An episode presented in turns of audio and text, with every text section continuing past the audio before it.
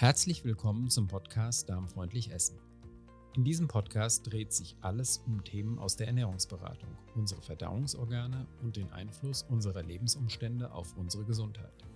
Natürlich beschäftigen wir uns auch mit darmgesunder, genussreicher und saisonaler Ernährung, aber auch mit Unverträglichkeiten und Intoleranzen, typischen Erkrankungen der Stoffwechselorgane und Themen wie Stress, Schlaf oder Bewegung. Unser Ziel ist es, euch wertvolle Hinweise für die Verbesserung eures Wohlbefindens und ein gesünderes Leben zu geben. Wir wünschen euch viel Spaß mit dieser Folge.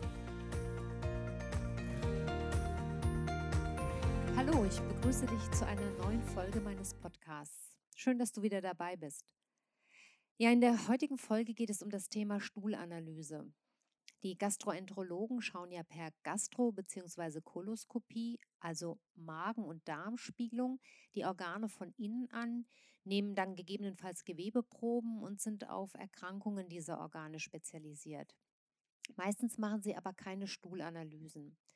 Solche Stuhlanalysen sind hingegen ein wichtiger Parameter in der Ernährungsberatung, aber auch Heilpraktiker und naturheilkundlich arbeitende Therapeuten und Ärzte bieten solche Untersuchungen an. In der heutigen Folge spreche ich mit Birgit Schröder über diese Stuhluntersuchungen, welchen Sinn sie machen, was man daraus ablesen kann und welche Rückschlüsse sie zulassen. Wir sprechen auch über die neue Generation solcher Untersuchungen, die molekulargenetischen Mikrobiomanalysen und darüber, welche Berechtigung die neuen Heimtests haben, die im Internet zurzeit erhältlich sind und für wen die empfehlenswert sind. Ich wünsche dir viel Spaß mit der heutigen Folge. Ja, hallo Birgit. Ich freue mich, dass wir heute wieder podcasten und heute haben wir ja auch ein super spannendes Thema, nämlich das Thema Stuhlanalyse. Ja, und jetzt rümpft vielleicht schon die eine oder andere Hörerin, der eine oder andere Hörer die Nase und bekommt große Augen und mag das gar nicht vertiefen. Also bei mir ist es so, wenn ich mit Klienten spreche, dann stelle ich immer wieder fest, dass dieses Thema, das für uns ja jetzt so in der Praxis ganz normal und selbstverständlich ist, weil wir uns jeden Tag damit beschäftigen, für viele Menschen gar nicht so einfach ist. Viele schauen ihre Ausscheidungen gar nicht an, sprechen mögen sie erst recht nicht drüber. Erlebst du das ähnlich?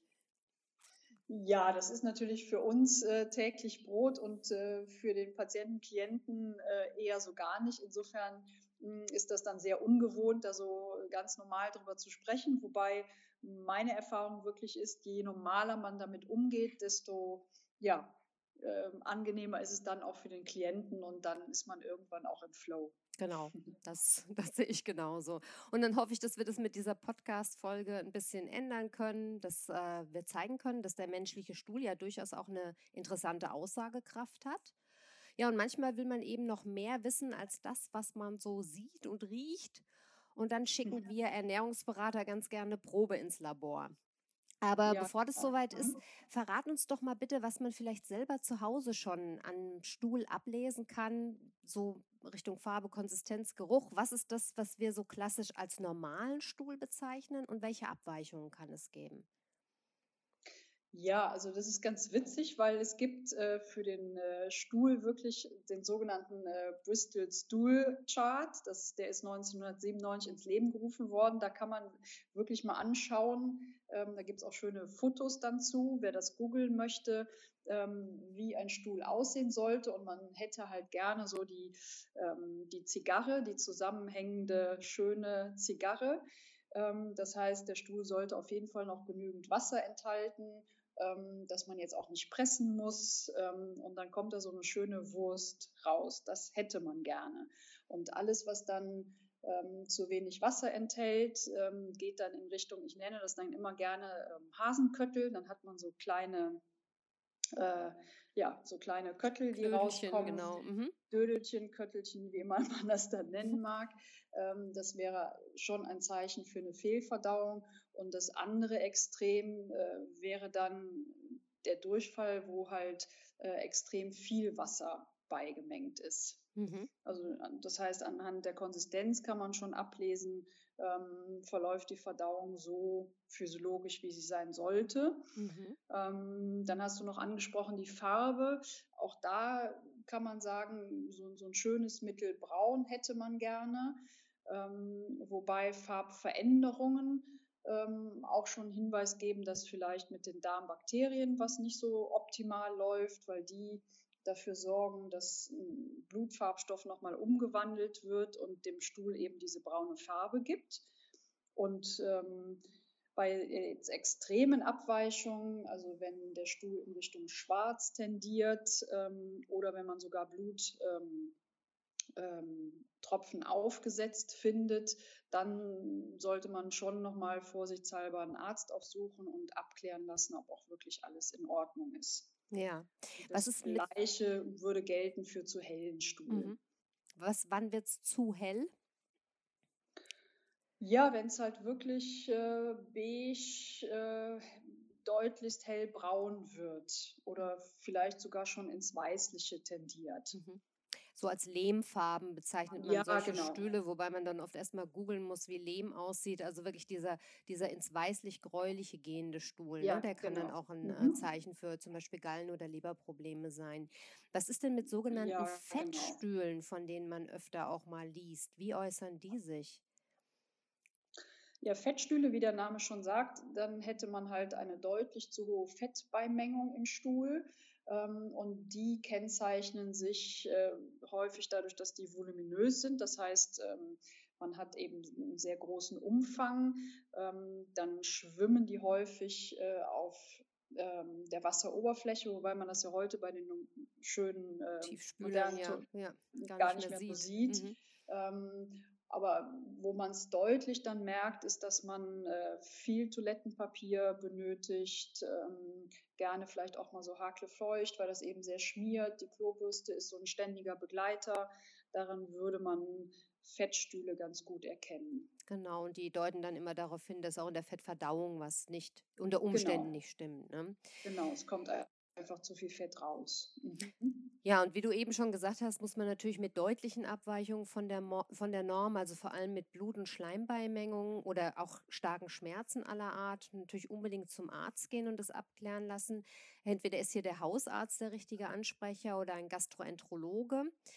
Aber mhm. ganz oft ist es eben so, dass die Menschen von dort mit einem Normalbefund zurückkommen und haben aber weiterhin ihre Beschwerden und wollen diesen Beschwerden auf den Grund gehen. Und dann gehen sie zum Ernährungsberater oder Heilpraktiker, um die Sache dann genauer zu erforschen. Ja, und wie setzen jetzt, äh, wie setzen wir jetzt als klassische Ernährungsberater bei dem Thema an? Ja, also wenn es dann, also ich bin immer froh, wenn die Patienten vom Gastroenterologen kommen äh, ohne Befund dann weiß ich, dass Schulmedizin nicht abgeklärt ist und ähm, man dann wirklich äh, eine schöne alternativheilkundliche Richtung einschlagen kann. Und ähm, wichtig ist dann vor allen Dingen erstmal ein ausführliches Anamnesegespräch, also dass man wirklich sich genau anschaut, wie ernährt der Patient sich, äh, was hat er vielleicht in letzter Zeit verändert, ähm, wie ist das Stuhlverhalten. Ähm, eine ausführliche Anamnese dauert dann gerne schon mal eine Stunde. Ähm, und dann kriegt man schon mal ein ganz gutes Bild. Mhm. Ja, und dann kommt es eben oft zur Einsendung einer Stuhlprobe, weil man genauer wissen will, wie der Stuhl beschaffen ist. Und wir werden gleich auch hören, was man aus, dem, aus dieser Stuhlprobe ablesen kann. Aber mir ist nochmal wichtig zu sagen, ähm, weil das äh, ich auch in der Praxis erlebe, wenn ich sage, wir brauchen eine Stuhlprobe, dann bekommen viele Angst. Und äh, hier sollte man vielleicht nochmal beruhigend sagen, dass solche Stuhlproben immer zu Hause genommen werden dass der Klient oder die Klientin also alles mitbekommt, was er dafür braucht und dass er das zu Hause in Ruhe in seiner gewohnten Umgebung erledigen kann und diese Probe auch selbstständig versendet in einem vorbereiteten Umschlag. Und dazu muss man auch nicht aufs Postamt gehen, sondern dieser Umschlag wird einfach in den Briefkasten geworfen. Also hier wird nicht etwa diesem intimen Vorgang irgendwie, äh, dieser intime Vorgang völlig öffentlich gemacht, sondern das kann man in aller Ruhe zu Hause machen. Und man muss vielleicht auch noch mal dazu sagen, dass solche Tests eine Selbstzahlerleistung sind, dass manchmal die Krankenkassen zwar die Kosten übernehmen, manchmal auch die Zusatzversicherungen, aber das ist nicht die Regel. Und in welchen Fällen würde mich jetzt interessieren, macht man jetzt überhaupt eine Stuhlprobe? Macht man das immer? Ja, das ist ja wahrscheinlich jetzt sehr therapeutenabhängig. Ähm, wenn ich jetzt von mir ausgehe, mache ich es nicht immer sondern ähm, deswegen wäre eben so eine Anamnese sehr wichtig, dass ich aufgrund des Anamnesegespräches beurteilen kann, ob jetzt eine Stuhlprobe wirklich notwendig ist und in welchem Umfang oder eben auch nicht. Aber es gehört bei mir nicht zum absoluten Standard, dass ich bei jedem Patienten immer eine Stuhlprobe einsende. Mhm. Und wenn man die Probe macht, was verspricht man sich dann von den Ergebnissen? Ja, wenn man die Probe macht, hat man natürlich eine viel ähm, zielgerichtetere Therapiemöglichkeit, weil ich dann ähm, auf Befunde oder auf Befundauffälligkeiten natürlich spezifisch meine Therapie ähm, aufsetzen kann. Mhm. Ähm, insofern ist das dann, ja, wie gesagt, deutlich zielgerichteter, ähm, was ja in manchen Fällen absolut sinnvoll ist, dass man jetzt nicht äh, allgemeine Ernährungsempfehlungen gibt, sondern befundspezifisch dann arbeitet. Mhm. Und kannst du ein bisschen erläutern, wie diese Befunde aufgebaut sind, was da so drin steht und was man dann diesen Ergebnissen auch entnehmen kann? Ja, das wäre jetzt eben, äh, wie gesagt, sehr individuell und das wäre mir auch wichtig an dieser Stelle zu, zu erwähnen, dass ich eben nach einem Anamnesegespräch entscheide, was möchte ich denn jetzt alles wissen. Ähm, dann könnte in so einem Stuhlbefund zum Beispiel könnten Parameter erfasst sein für ein Leaky Gut. Das hatten wir ja bei der letzten Podcast-Serie schon ähm, mhm. erklärt und welche Parameter man bestimmt. Also wenn ich aufgrund des Gespräches eine Idee habe, oh, könnte in Richtung Leaky Gut gehen, bestimme ich auf jeden Fall diese Parameter. Ähm, wenn der Patient mir in der Anamnese beschreibt, ja, er sieht auch durchaus Verdauungsrückstände im Stuhl, also er sieht, ähm, dass die Pilze nicht 100 Prozent verdaut werden, dann hätte ich schon mal Hinweis, dass vielleicht die Verdauungsenzyme nicht richtig ähm, arbeiten. Dann schaue ich oder dann würde ich ein Kreuzchen machen, dass ich sehe, kommen Verdauungsrückstände mit raus, wie arbeitet die Bauchspeicheldrüse und Insgesamt allgemein würde es dann natürlich darum gehen, dass man sich die Darmbewohner, also die Darmbakterien dann spezifisch nochmal anschaut. Und auch da entscheide ich je nach Fall, in welchem Ausmaß. Mhm.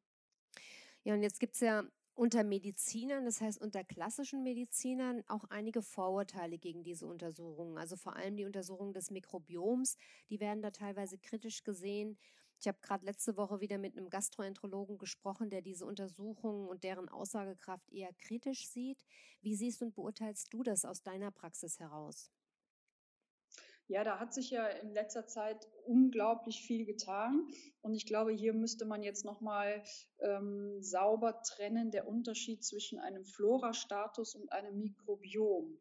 Ähm, der Florastatus ist das, was man ähm, bis vor zwei, drei Jahren eigentlich standardmäßig gemacht hat. Das heißt, ähm, man züchtet diese Darmbakterien auf einem Nährboden. Und hier ist es wirklich so, ähm, dass das nicht wirklich valide Untersuchungen waren, weil ähm, sehr abhängt von der Qualität der Nährböden, weil es sehr davon abhängt, wann schicke ich die Probe ins Labor, zu welcher Jahreszeit da muss ich teilweise den Medizinern recht geben, dass das eine anfechtbare Untersuchung war. Jetzt hat sich da aber sehr, sehr viel getan und man spricht ja mittlerweile von den sogenannten Mikrobiomuntersuchungen. Und das sind ähm, molekulargenetische Untersuchungen mit speziellen Sequenzierungsmethoden. Das würde jetzt zu weit führen. Aber hier muss man sagen, ähm, diese Mikrobionuntersuchungen sind wirklich mittlerweile sehr genau. Mhm. Ja, vielleicht können wir da später auch noch mal spezifisch drauf zu sprechen kommen. Mhm. Mich würde trotzdem noch mal interessieren, ähm, ob diese Ergebnisse, egal ob sie jetzt eine, molekulargenetisch sind oder ähm, nur den alten Florastatus betreffen, ob das nicht eigentlich immer nur eine Momentaufnahme des Mikrobioms ist ähm, der sozusagen zufällig, also das Mikrobiom, das zufällig zum Zeitpunkt der Probe ausgeschieden wird. Nee, das ist es definitiv nicht. Dazu gibt es auch ähm, tierexperimentelle Studien, die zeigen, dass sich so ein Mikrobiom ähm, letztendlich sehr behäbig nur verändert. Ähm, das heißt aber auch im Umkehrschluss, dass wenn man versucht, mit einem Probiotika, also mit Darmbakterien, das ganze Milieu positiv zu beeinflussen, dass man es durchaus über einen längeren Zeitraum machen mhm. muss und nicht so kurz, wie häufig postuliert wird. Mhm. Und wie geht es dann weiter, wenn man jetzt diesen Befund vorliegen hat? Ähm, was passiert dann? Ja, wenn ich den Befund vorliegen habe, muss ich natürlich geschult sein und ihn auch entsprechend lesen können. Das ist mal Grundvoraussetzung. Und aufgrund des Befundes kann ich dann eine spezifische Therapie ähm, für den Patienten eben aufsetzen und äh, individuell an ihn anpassen. Sollte jetzt zum Beispiel ein Labor ergeben, ein Laborergebnis ergeben, dass es ein Leaky Gut gibt, dann wäre es jetzt äh, vordringlich wichtig, dieses Leaky Gut zu behandeln mit entsprechenden Nahrungsergänzungsmitteln durch eine Ernährungsumstellung. Ähm, das wäre dann schon mal Schritt eins. Mhm. Ähm, wenn jetzt rauskäme, dass äh, zu wenig Verdauungsenzyme vorhanden sind, dann könnte es sinnvoll machen, die Bauchspeicheldrüse ein bisschen anzuregen, dass mehr Enzyme produziert werden. Mhm. Auch wieder angepasst an eine Ernährungsumstellung. Mhm. Und der dritte Pfeiler wären dann eben die sogenannten Darmbakterien. Und auch hier könnte man dann gezielt mit einem sogenannten Probiotika die fehlenden Darmbakterien zuführen. Und auch hier wäre es ganz wichtig zu sagen, dass alleine das Zuführen ähm, nicht ausreichend ist, sondern immer begleitet werden muss von einer Ernährungsumstellung. Mhm. Ja, und ich möchte auch unbedingt noch mal eine Lanze brechen für diese Stuhluntersuchungen, weil ich ja eben auch so kritisch gefragt habe. Also auch ich sehe das immer wieder bei mir in der Beratung, dass ich manchmal ähm, Klienten habe, die eine total gruselige Ernährung haben, bei der ich sicher bin, dass die Stuhluntersuchung ganz negativ sein wird ähm, oder Negatives zutage bringen wird, aber dann äh, mich wundere, dass dann trotzdem, wenn man den, ähm, den, äh, die Stuhluntersuchung macht, ähm, man oft ganz positive Befunde hat. Und das kann ja auch sein, sein, dass jemand mit einer, trotzdem er eine relativ, also in unseren Augen vielleicht eine problematische Ernährungsweise hat, dass er einen Darm hat, der ganz gut mit dieser Ernährung klarkommt. Und das, ich habe es auch umgekehrt schon erlebt, dass genau. ich Leute bei mir sitzen gehabt habe, die sich sehr, sehr gut ernähren, wo man eigentlich denkt, da ist also eine Untersuchung überflüssig, aber es stellen sich dann doch Probleme raus, die man eben nur in diesem äh, Befund der Stuhluntersuchung dann auch sieht. Ne? Ähm, Insofern ja, ich, insofern ja. gut, dass du es nochmal erwähnst, ähm, weil es, es korreliert einfach nicht eins zu eins. Ja. Ähm, das ist eigentlich so die, die Quintessenz. Insofern ähm, kann eine Stuhluntersuchung immer dann wirklich erhellend sein, in welche Richtung sie dann auch immer ausfällt. Mhm, mhm. Und wäre es denn aus deiner Sicht jetzt mal rein hypothetisch gefragt, dann nicht auch sinnvoll, wenn solche Stuhluntersuchungen auch in die reguläre medizinische Diagnostik einfließen würden? Das würde ich für sehr sinnvoll erachten, ähm, weil sie in meinen Augen wirklich durchaus aussagekräftig sind. Ähm, und vor allen Dingen, weil sie die Patienten dann nicht so ähm, verloren dastehen lassen würden, weil es ja wirklich häufig so ist, dass ähm, der Gastroenterologe eben keine schwerwiegende Erkrankung findet, was ja toll ist ähm, und der Patient dann mit der Diagnose Reizdarm nach Hause geschickt wird und so ein bisschen im luftleeren Raum schwebt. Ähm, wir als Ernährungsberater finden dann aber eben häufig über solche Stuhlanalysen Auffälligkeiten und Ursachen für diese Verdauungsbeschwerden. Hm, insofern, wenn es dann Einzug finden würde in die Schulmedizin, wäre ja vielen damit geholfen. Ja, die Gastroenterologen machen ja meistens nu nur, jetzt in Anführungszeichen, die machen meistens eine Koloskopie oder eine, eine Gastroskopie, eventuell noch Fructose- und Laktosetests. Und wenn da alles in Ordnung ist, dann ist das Thema erstmal erledigt. Was denkst du denn, warum diese Stuhluntersuchungen von den Gastroenterologen nicht gleich mitgemacht werden? Ich denke, dass äh, das noch ein bisschen brauchen wird, aber dann kommen wird. Ähm, ich habe zum Beispiel äh, jetzt hier vorliegen eine, eine, Zeitschrift, die nennt sich der Internist.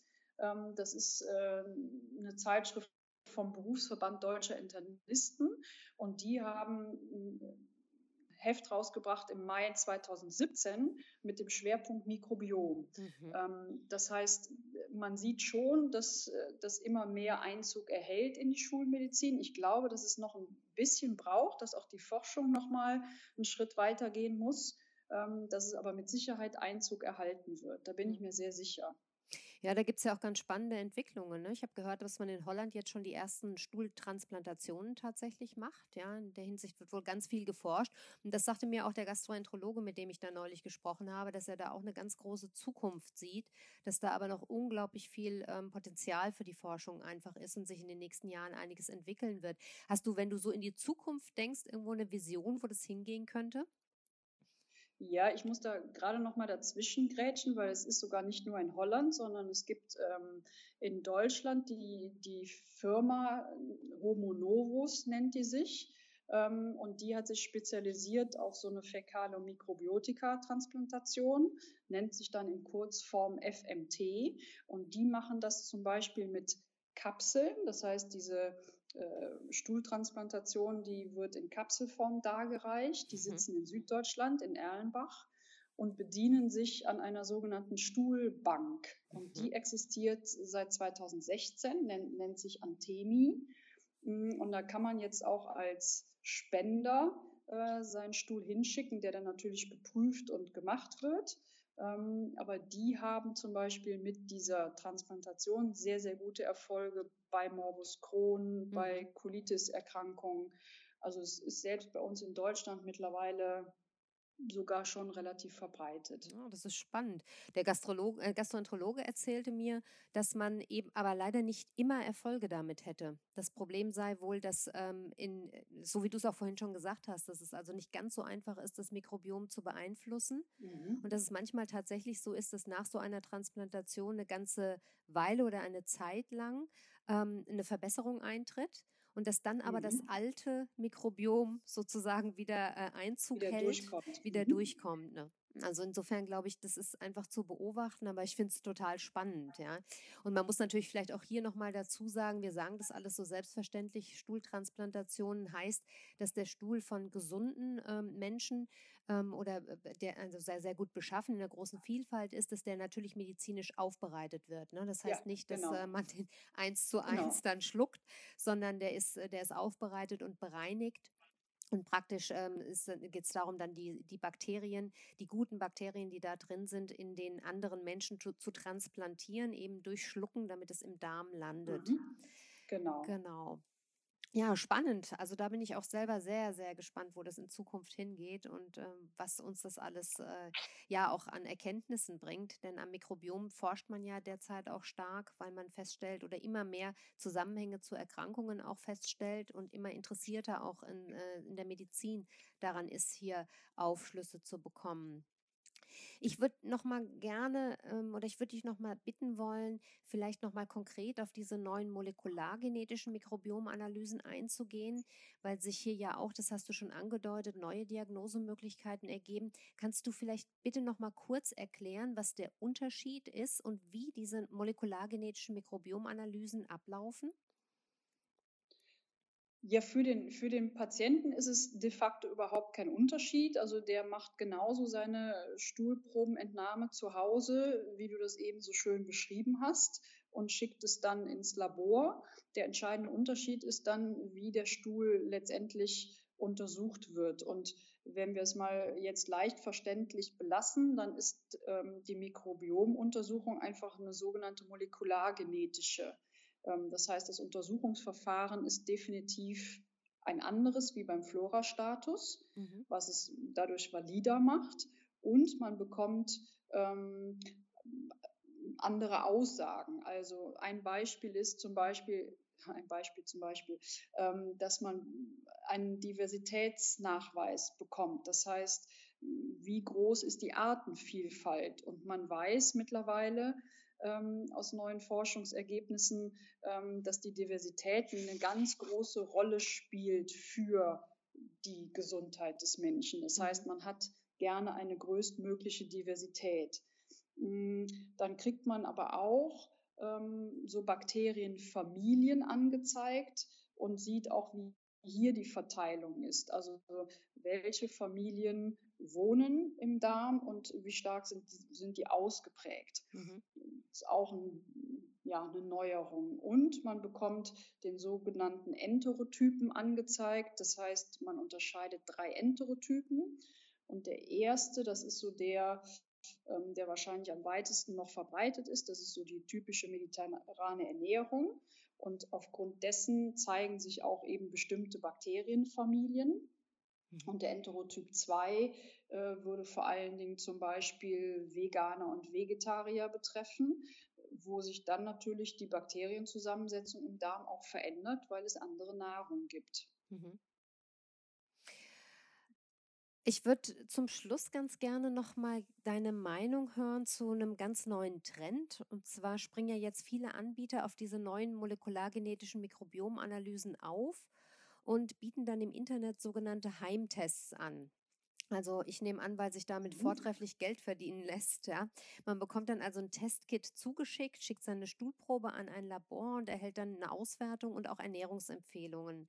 Man ist also nicht mehr an einen Therapeuten oder Ernährungsberater gekoppelt und spart sich somit die Beratungskosten. Wie ist denn deine Meinung dazu? Ähm, da habe ich eine ganz klare Meinung zu und davor würde ich dringend abraten weil man trotz dieses erklärenden Textes mit so einer Untersuchung eigentlich nicht viel anfangen kann und sie vor allen Dingen nicht gut einordnen kann. Also das wirkt dann manchmal vielleicht für den Laien als ein sehr bedrohlicher Befund, ähm, den ein Fachmann ganz anders einordnen könnte. Das erlebe ich aber auch ganz häufig täglich in der Praxis. Mhm. Ähm, gerade wenn dann so Zahlen rot unterlegt sind oder irgendwas deutlich ausschlägt, ähm, dann ist es wichtig, dass ein erfahrener Therapeut das auch äh, einordnen kann. Ähm, insofern würde ich dringend davon abraten, solche Stuhltests allein verantwortlich äh, zu initiieren. Ja, das sehe ich ganz ähnlich und ich habe es jetzt auch schon in zwei Fällen erlebt. Ich glaube, ich habe es in einer unserer Podcast-Folgen schon mal erzählt, dass ich äh, zwei Klientinnen Anfragen hatte, die eben so einen Heimtest gemacht haben und die dann mit den Auswertungen nichts anfangen konnten und äh, sozusagen einen Termin haben wollten, damit ich das deute. Und ähm, mhm. wenn man sich solche Befunde anguckt, dann sehe ich immer wieder, dass da auch wichtige Parameter fehlen. Ne? So wie wir vorhin gesagt haben, wenn man eine Anamnese macht, dann möchte man hinterher auch ganz bestimmte Sachen wissen. Und die fehlen mhm. unter Umständen völlig. Und gleichzeitig sind diese Auswertungen aus meiner Sicht auch sehr wir. Also ich selber würde dann erstmal zwei Stunden brauchen, um mich in diese ähm, äh, Deutungen und ähm, Interpretationen des Fremdlabors, das sind ja viele Seiten, ähm, bei diesen ähm, neuen ähm, Untersuchungen sind sie von unseren Labors auch, aber eben auch von den Fremdlaboren. Und man müsste sich erstmal in diese vielen Seiten einarbeiten. Dann kommt nochmal eine Beratung dazu, dann muss man nachtesten, weil es eben fehlende Laborparameter gibt. Das heißt, am Ende des Tages ähm, äh, spart der Klient da nicht nichts, sondern im Gegenteil, wenn er hinterher ja. nochmal Hilfe braucht, dann legt er nochmal viel Geld obendrauf. Ne? Weil in beiden Fällen war es zum Beispiel bei mir so, dass wir diese Auswertung des externen Labors komplett verworfen haben und einfach nochmal von vorne angefangen haben. Alles andere hat überhaupt keinen Sinn gemacht. Und trotzdem ist das finanziell natürlich ärgerlich. Ne? Ja, absolut. Aber da kann man jetzt wirklich nur noch mal betonen, wie wichtig ein Anamnesegespräch ist und wie wichtig es ist, daraufhin äh, eine spezifische Laboruntersuchung auf den Weg zu bringen. Ähm, und da muss man ja auch mal sagen, wenn das fehlt, dann kann das Labor ja auch nur ähm, einen Standardtext als ja, als Begleitinfo schicken. Mhm. Und die ist natürlich überhaupt nicht individuell. Mhm. Und äh, das ist mir auch nochmal wichtig zu sagen, das ist praktisch auch, das ist in allen Befunden ein großes Problem bei diesen molekulargenetischen Untersuchungen, weil auch viel nach Statistik gedeutet wird. Und ähm, ich hatte neulich genau diesen Fall zum Beispiel, dass anhand der, mm, ja, des, der Analyse des Mikrobioms per Ampelsystem werden dann ja bestimmte äh, Risiken für bestimmte Erkrankungen genannt. Da war für die Klientin Zöliakie ausgeschlossen. Wir hatten aber aufgrund des Anamnese-Gesprächs ähm, äh, den Zonulinwert mittesten lassen und der war mhm. exorbitant hoch. Und mhm. ähm, wäre dieser, dieser ähm, Zonulinwert nicht mitgetestet worden, das heißt, hätte sie einen Heimtest gemacht, hätte sie laut Ampelsystem in ihrem Befund kein Risiko für eine Zöliakie gehabt. De facto hat die eine Zöliakie. Sie ist dann zum Gastroenterologen gegangen, hat das nochmal äh, nachtesten lassen mhm. und hat eine Zöliakie. Und da ist es ja auch unglaublich wichtig, dass man dann den Ernährungsempfehlungen folgt, äh, folgt Gluten langfristig meidet, weil man sonst eben äh, dem Körper immer weiteren Schaden zufügt. Und da ist mir nochmal klar geworden, wie wichtig es auch ist, dass da jemand mit ein bisschen Erfahrung drauf guckt und dass man nicht eben per Heimtest und Tabellenauswertung dann irgendwelche statistischen Daten auf sich selbst überträgt. Man ist immer ein Individuum. Ne? Und das wäre ein bisschen so, als ob ich äh, nicht mehr zum Arzt gehe und meine Blutwerte nehmen lasse und dann ihn dazu befrage, was er dazu sagt, sondern als ob ich das Blut einfach einschicke und mir dann meinen eigenen Reim drauf mache oder ähm, im Internet google. Ne? Genau so. Und ich glaube, jetzt äh, durch das Beispiel, was du jetzt nochmal angeführt hast, ist es jetzt nochmal sehr deutlich geworden, wo dann auch die Fehler im Detail liegen können. Ne? Mhm. Und die jetzt am Beispiel Zöliakie wären ja dann wirklich schwerwiegend. Ja, ne? ja, richtig. Ja, ich denke, dann können wir festhalten, so als Fazit, dass äh, eine äh, individuelle Beratung immer ein Anamnesegespräch braucht, dass man sich die Symptome genau anguckt, dass man die Gewohnheiten, die Ernährung, den Schlaf, die Bewegung, den Stress und so weiter bespricht und dass man dann äh, unter Umständen, wenn erforderlich, eine Stuhlprobe hinzuzieht und danach kann man sich dann ein Gesamtbild machen und das dann deuten und auch in Ruhe und mit Geduld zusammen mit dem Klienten schauen, was das bedeutet, ob Ernährungsgewohnheiten umgestellt werden müssen, ob vielleicht Nahrungsergänzungen hilfreich sein können mhm. oder ob vielleicht nochmal ein Facharzt auch dazu gezogen werden kann. Können wir das, kann, ist das ein Fazit, das du unterschreiben Eine, würdest? Eine wunderbare Zusammenfassung. Genau, das wäre das Fazit. Prima. Gut, dann hoffe ich für unsere Hörer, dass wir das Thema Stuhlanalyse äh, gut und ausreichend dargestellt haben. Wie immer gilt natürlich, wenn ihr Fragen habt, schreibt uns sehr, sehr gerne. Die beantworten wir natürlich. Und äh, dann danke ich dir, Birgit, äh, für deine Zeit und für die gute äh, Darstellung unseres Themas. Und ich freue mich auf die nächste Folge mit dir. Das tue ich auch. Ich wünsche dir ein schönes Wochenende. Das wünsche ich dir auch. Ja, ich hoffe, du konntest in der heutigen Expertenfolge wieder interessante Infos für dich mitnehmen. Wenn du mehr über Birgit Schröder erfahren möchtest, dann hör dir die Folge 20 dieses Podcasts an. Dort habe ich Birgit ausführlich interviewt. Infos zu der von Birgit angesprochenen Bristol Stool Chart, zu Deutsch Bristol Stuhlformenskala, findest du ganz einfach über Google. Weitere Informationen zur angesprochenen Ausgabe der Zeitschrift Internist und auch zur Firma Antemi, die diese Stuhltransplantationen in Deutschland machen, findest du in den Folgennotizen. Falls du von Darm- oder Stoffwechselproblemen betroffen bist, möchte ich dir auch meine Rezeptsammlungen empfehlen, die in Zusammenarbeit mit Therapeuten wie Birgit Schröder entstanden sind. Du findest sie unter www.darmfreundlich-essen.de. In der nächsten Folge mit Birgit, die im Februar online geht, sprechen wir dann über das Thema Dünndarmfehlbesiedlung. Wenn du Kontakt mit Birgit oder mir aufnehmen möchtest, dann findest du alle wichtigen Infos ebenfalls in den Show Notes. Birgit Schröder hat ihre Praxis in Köln. Du findest sie im Netz unter praxisamsachsenring.de. Das wird alles zusammengeschrieben. Meine Website findest du unter dein-food-coach.de. Wir beide stehen dir gerne bei allen Fragen rund um deine Ernährung zur Verfügung. Solltest du Themenvorschläge für unsere Interviewserie oder Fragen zu einer bestimmten Folge haben, dann mail mir gern an info at dein-food-coach.de oder nimm Kontakt über Facebook oder Instagram zu mir auf. Die Kontaktinformationen findest du auch alle nochmal in den Folgennotizen. Ich freue mich, wenn du wieder einschaltest und noch mehr freue ich mich, wenn du zusätzlich eine positive Bewertung bei Apple Podcasts hinterlässt, damit dieser Podcast noch mehr interessierte Hörer erreicht. Bis zum nächsten Mal, alles Liebe und eine gute Zeit, deine Carla.